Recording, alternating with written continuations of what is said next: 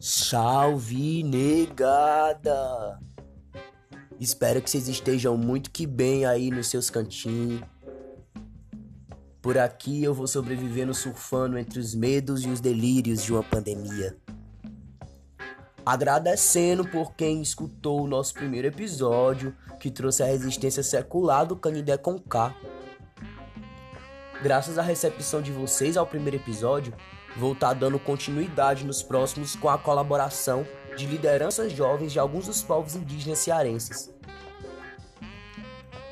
A ideia é uma série de episódios que irá desbravar a história das resistências dos povos originários no Ceará. Ou como o negócio aqui é originário mesmo, no Siriará. Siriará é o título da nossa primeira série do Oxicurumi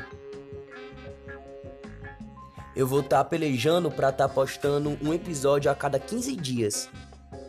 E nesse entre tempo de um episódio e outro, vai aí compartilhando com a galera, vamos fazer com que a história que a história não conta chegue ao máximo de crânios possíveis, se entera? Nós consegue e o Oshikuru me agradece.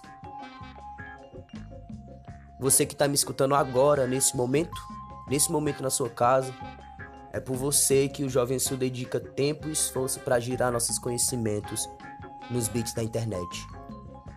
Obrigado. E vamos logo partir pro nosso segundo episódio, que tá rocheda. Vai!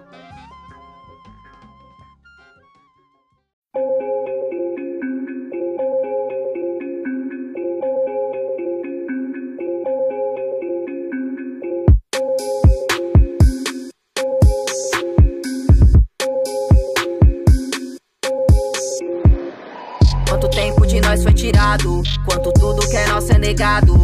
Ano após ano tentaram, mas olha pra nós, todos retornaram. Quanto tempo de nós foi tirado, quanto tudo que é nosso é negado. Ano após ano tentaram, mas olha pra nós, todos retornaram. Filhos da terra de volta pra terra, todo canto do mundo é seu lá. Nossa alma não grita mais berra, nosso canto é guerra que atravessa rio e mar. Não vão mais roubar, não vão mais usar da história que o povo se apropria. Coca não é enfeite ou brinquedo, se exige respeito, repensa antes de usar. Não deixamos de ser o que somos por conta de um celular.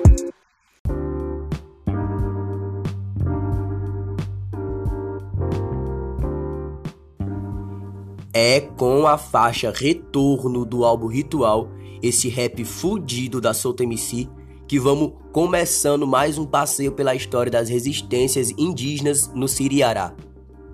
No primeiro episódio, quando tratamos da resistência do Canidé K, trouxemos um tanto da história oficializada pelos brancos colonizadores sobre o processo de fundação da cidade Canidé com C, antes de avançar com a história pela perspectiva dos Canidé. Então, vamos fazer diferente. Antes de chegar até os Pitaguari de hoje, vamos passear pela história de séculos de resistência dos povos originários no Siriará.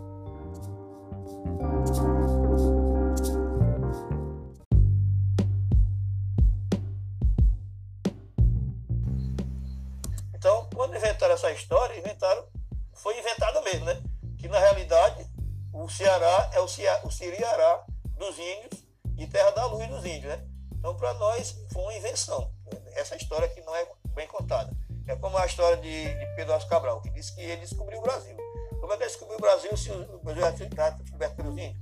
Na época que ele vinha aqui, cerca de 5 mil índios. Então, é uma, é uma história mal contada.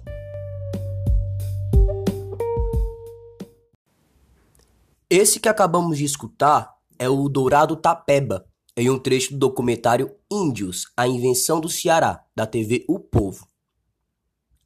Para quem escutou o primeiro episódio, em um momento chego a comentar sobre o território que hoje corresponde ao estado do Ceará ter sido um dos locais mais difíceis de se colonizar no Nordeste.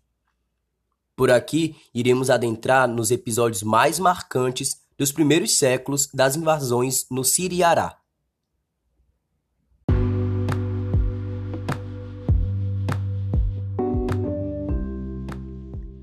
A primeira tentativa efetiva de colonização se deu por volta de 1603, quando o português Pero Coelho de Souza busca se estabelecer na região do litoral norte e da Serra da Ibiapaba. O curioso é que o maior aliado de Peru Coelho era o guerreiro Catuba, um indígena que liderava um exército com mais de 200 outros guerreiros flecheiros.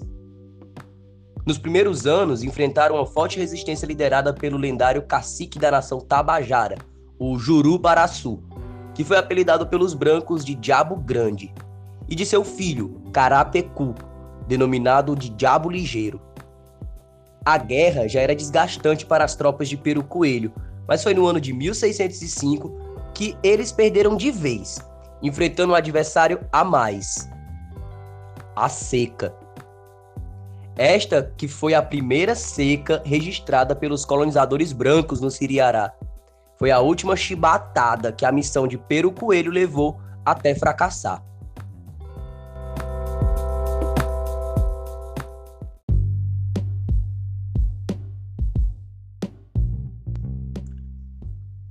As tentativas retornam em 1612, com uma expedição comandada pelo português Martim Soares, o primeiro capitão-mor da província Ceará, acompanhado dos jesuítas, que buscavam a catequização dos povos indígenas. Porém, somente em 1621 que se inicia um processo de expansão das bases econômicas e as missões de apaziguamento dos tapuias, que, diga por passagem, é um termo pejorativo dado pelos colonizadores para se referir a todos os nativos que lutassem contra a invasão de suas terras e a escravização da sua gente. No ano de 1637, um outro episódio marcante ocorre. Os holandeses invadem as terras apossadas pelos portugueses. Aí já tá montado o barraco, né? E com a ajuda de alguns povos originários, eles massacraram a maioria portuguesa por aqui.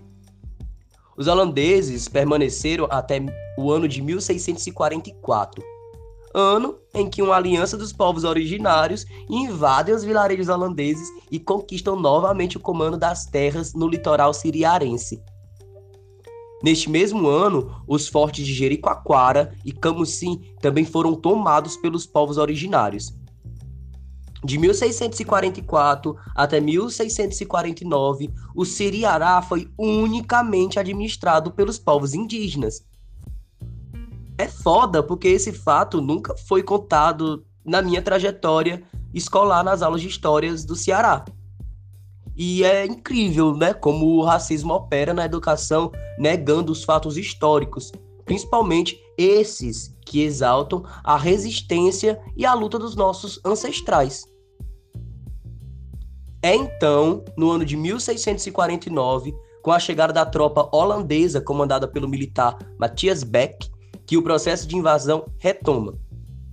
O marco histórico é a construção do forte Chonenbocht, que em 1654, com a retomada dos portugueses, será rebatizado como Fortaleza de Nossa Senhora da Assunção, hoje conhecida como Fortaleza, a capital do Ceará. Durante o século XVIII, os jesuítas, aquele que a gente falou no começo, vão a fundo na busca pela catequização dos indígenas. Quando surgem os chamados aldeamentos. E grava bem isso daí que vai ser muito importante para a gente entender a formação do povo pitaguari. Os aldeamentos, que já desde o século XVII eram decretados pelas cartas das Seis Marias, eles consistiam em agrupar diversos grupos étnicos diferentes em um mesmo território. Um dos exemplos mais marcantes é a do aldeamento que juntou os cariris, os potiguaras, os jucás e os tremembés. A partir desse aldeamento que irá surgir o povo tapeba, como resultado desses quatro outros povos. Em alguns desses, com o aumento da população e a presença também dos colonizadores, iam se transformando em vilas, vilarejos, até serem cidades. O caso mais famoso aqui no Ceará é do município de Calcaia, que surge de um desses aldeamentos resultante dos povos tapebas. As resistências prosseguiram por todo o território siriará. O século XVIII também será marcado pela Guerra dos Bárbaros. Sertão adentro, uma aliança histórica entre diversos dos povos originários travaram batalhas sangrentas com os colonizadores brancos. Abre um parêntese. Eles eram denominados no tupi como abaitingas, que significa homem de cor branca. Assim como os africanos no contato com os originários foram denominados como abaunas, que significa homem de cor preta. Fecha parênteses. Essa aliança rendeu aos indígenas do sertão uma fama de serem brabos, valentes e, na visão cristã, demoníacos. Passando décadas de guerras que iam cada vez mais sufocando os povos indígenas, no século XIX, um episódio irá marcar as tensões raciais no Siriará.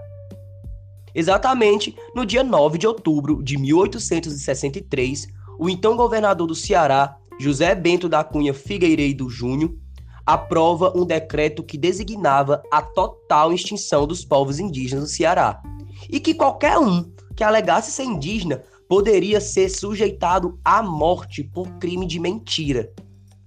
Esse decreto teve um impacto profundo para as existências indígenas no Siriará. Diversos foram os povos que migraram para outros estados, sejam em conjunto do povo ou migrações menores. Os principais destinos eram os estados amazônicos, ao norte, e o sertão do meio, entre a Paraíba e Pernambuco. Muitos também permaneceram em seus territórios, seja afirmando suas identidades ou escondendo as manifestações culturais, deixando a língua materna, adequando-se à cultura colonial e transformando-as também. Aliás, para nós cearenses, de onde vocês pensam que vem essa vaia cearense? De onde vocês pensam que vem tantos nomes como o Baitinga, que eu falei lá em cima agora? É, tudo vem também dessa adaptação é, cultural que os povos indígenas aqui no Ceará fizeram e até hoje fazem na produção do que é esse dito cearense. Acontece é que os povos indígenas foram alocados no povo cearense, entre aspas, corroborado pelo decreto de 1863. A imagem do indígena era marginalizada no imaginário social pintar o corpo, falar a língua materna, já dava margem para estereótipos racistas, como os bichos do mato, os selvagem. Os tapebas, por exemplo, eram chamados pelos racistas de carniças. O silenciamento provocou uma grave crise identitária entre os povos indígenas do Siriará. Diversos povos sumiram do mapa, mas não por terem sido exterminados, e sim por esconderem as raízes com medo da morte.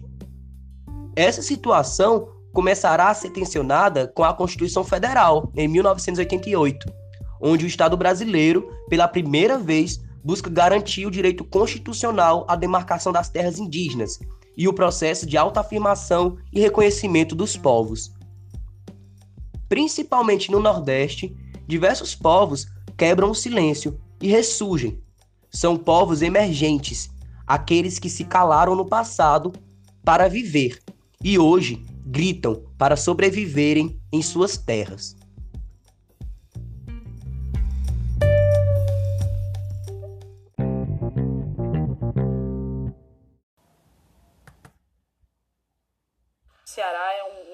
Estado altamente discriminador, massacrador também. É tanto que prevaleceu até ontem um decreto provincial de, do, do, governador da época em que extinguia todos os povos indígenas no Ceará por conta que estavam aldeados e daí dos aldeamentos surgiram as vilas, surgiram as cidades, como é o caso de Calcaia, que surgiu dentro da terra indígena Tapeba.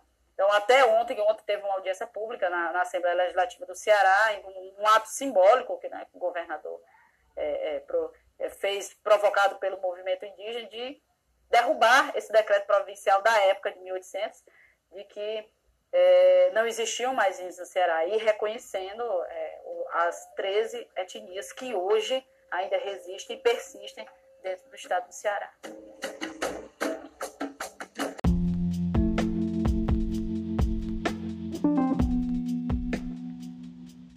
Acabamos de ouvir a liderança indígena Ceissa Pitaguari, em um trecho também do documentário Índio, a invenção do Ceará da TV O Povo. A fala de Ceissa vem para pedir permissão e abrir caminhos para ouvirmos uma jovem e potente voz do povo pitaguari, Madison Pitaguari, liderança da juventude de seu povo, um grande amigo de lutas e alegrias compartilhadas nessa trajetória vivida. Então vamos girar e chega aí, Madison. Salve Caboclo!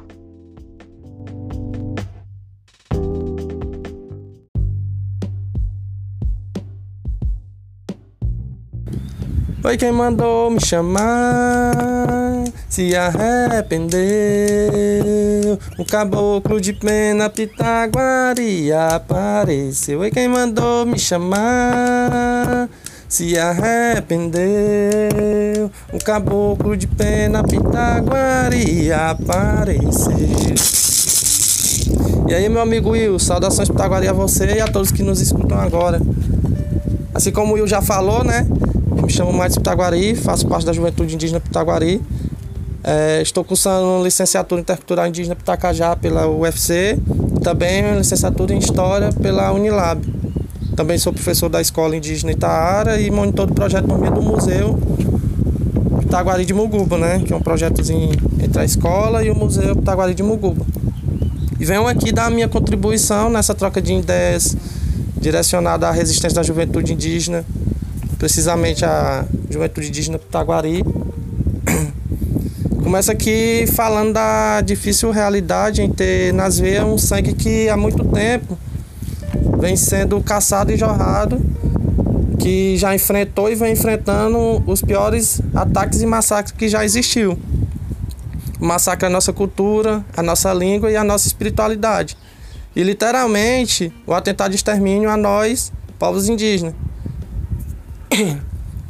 diante de todo esse cenário né, de massacre aos povos indígenas, podemos dizer que renascemos não das cinzas, mas sim das raízes, da raiz da Jurema, raiz dos nossos guerreiros que já se foram, e ao mesmo tempo estão aqui presentes, né? Não em matéria, mas sim em ensinamentos e saberes que estão encantados na natureza e encravados e vivos em nossa história né, estão bastante presentes ainda entre nós.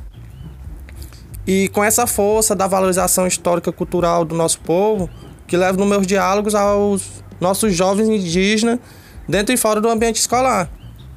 Levo todos os meus diálogos para estar tá nesse repasse, né? Quebrando os estereótipos comuns que já foram criados sobre nós, para que eles também possam valorizar a rica e difícil história que carregamos há mais de 520 anos.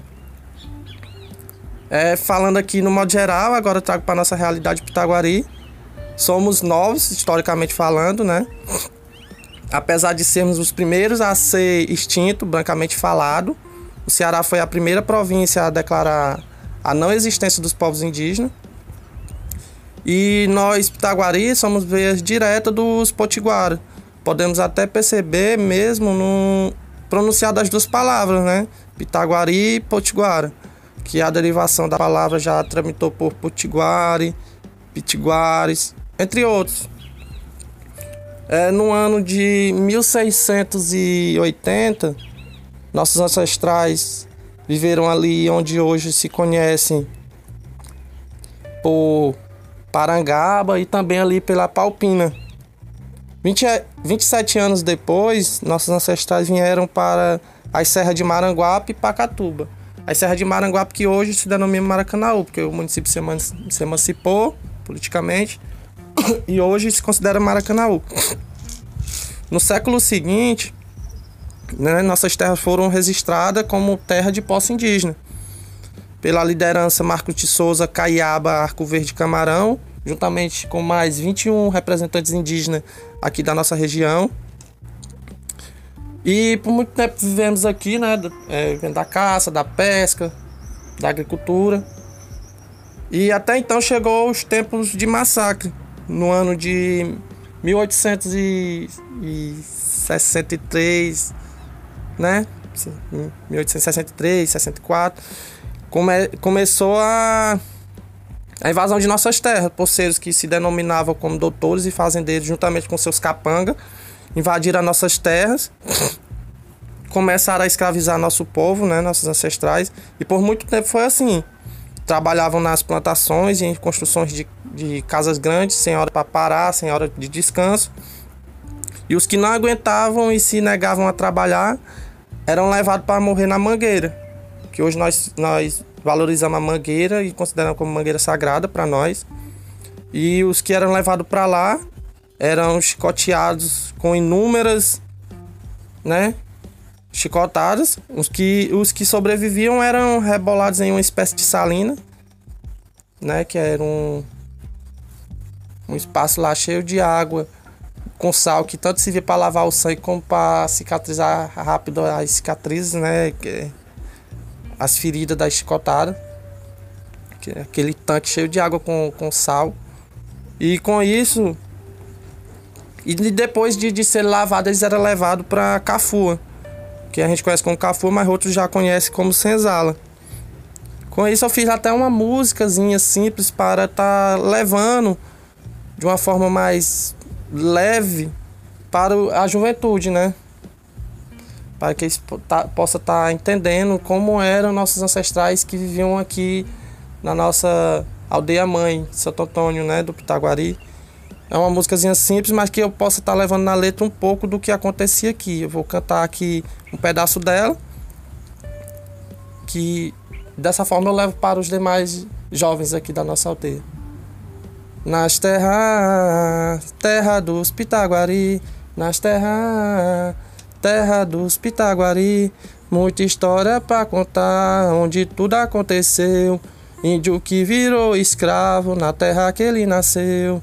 Trabalhavam de noite, trabalhavam noite e dia. Tinha dia que plantavam, tinha noite que colhia. Nas terras, terra dos Pitaguari nas terras, terra dos Pitaguari, na mangueira que apanhavam, na cafua que dormia, nas terras, terra dos Pitaguari, nas terras, terra dos Pitaguari.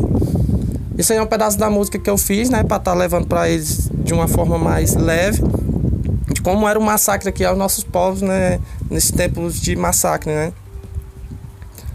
É, até então, até mesmo o Estado tomou de conta de nossas terras, com empresa e instalação da cavalaria militar. Isso no século passado, né? E aí no século passado, é, passando, é, precisamente no, nos anos de 1989, 1990, teve o grande levante do povo pitaguari, juntamente com o apoio dos nossos parentes Tapeba é, articularam, se juntaram as forças, né? Que até então na, na fala até mesmo do nosso eterno cacique Daniel, nós era todo um povo só, né? É, se juntamos, articularam, fizeram um grande levante até que conseguiram judicialmente, não foi uma coisa fácil, não foi uma coisa de diálogo, né? É, conseguiram expulsar a cavalaria e as demais instalações do Estado, como a EPAS, que é uma empresa de pesquisa agropecuária que estava instalada aqui dentro de nossas terras. Mas apesar disso tudo, ainda nossa terra não está toda desocupada por poceiros, né? Tem muitos é, poceiros dentro de nossas terras. Até mesmo ano passado queria é, restaurar, voltar uma, uma pedreira na nossa aldeia de Muguba, lá onde nosso pajé Barbosa mora. Ainda está tramitando aí na justiça. Eu mesmo não tenho autoridade para falar como está esse trâmite aí sobre a pedeira. Mas tá, tá nesse processo. E assim a gente vai repassando o diálogo histórico dentro da nossa juventude. Eu levo de forma mais de música, né? Que eu crio para estar tá repassando. E vou. Assim como a primeira que eu cantei, que é a forma que eu levo para dentro da escola, para estar tá repassando essa nossa Resistência. E essa outra que eu cantei sobre a história que havia aqui no Santo Antônio. E é isso aí, eu queria também é, aqui agradecer a oportunidade, né?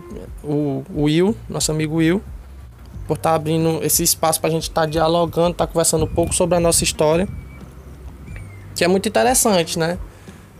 E, e, e é dessa forma que a gente vai revigorando, vai crescendo, vai fortalecendo a nossa resistência na juventude, que é também a conversa com nossos caciques, que é a conversa com as nossas lideranças, também a conversa com o nosso pajé Barbosa, que eles têm muita coisa para repassar para a gente, que já são bastante, podemos dizer popularmente falando, é, bastante rodados, experientes, que tem muita coisa a nos repassar.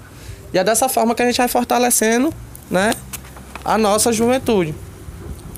E finalizo aqui, como eu já agradeci o Will, agradecendo a todos que estão aí ligados no podcast criado pelo Will. Parabenizo ele pela iniciativa. E vou finalizar aqui com essa música que eu comecei e vou finalizar. Quem mandou me chamar se arrependeu.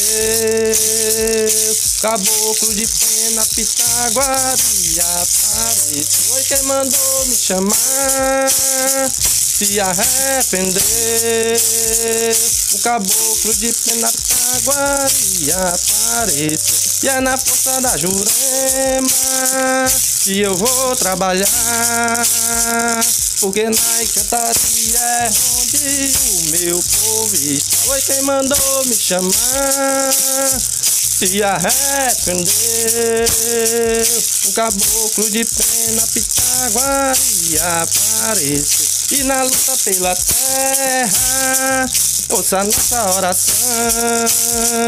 Vai Tupã iluminar a nossa demarcação. Foi quem mandou me chamar se arrependeu. O caboclo de pena pitaguaria apareceu. Ui! Aldeia! Abraço, gente!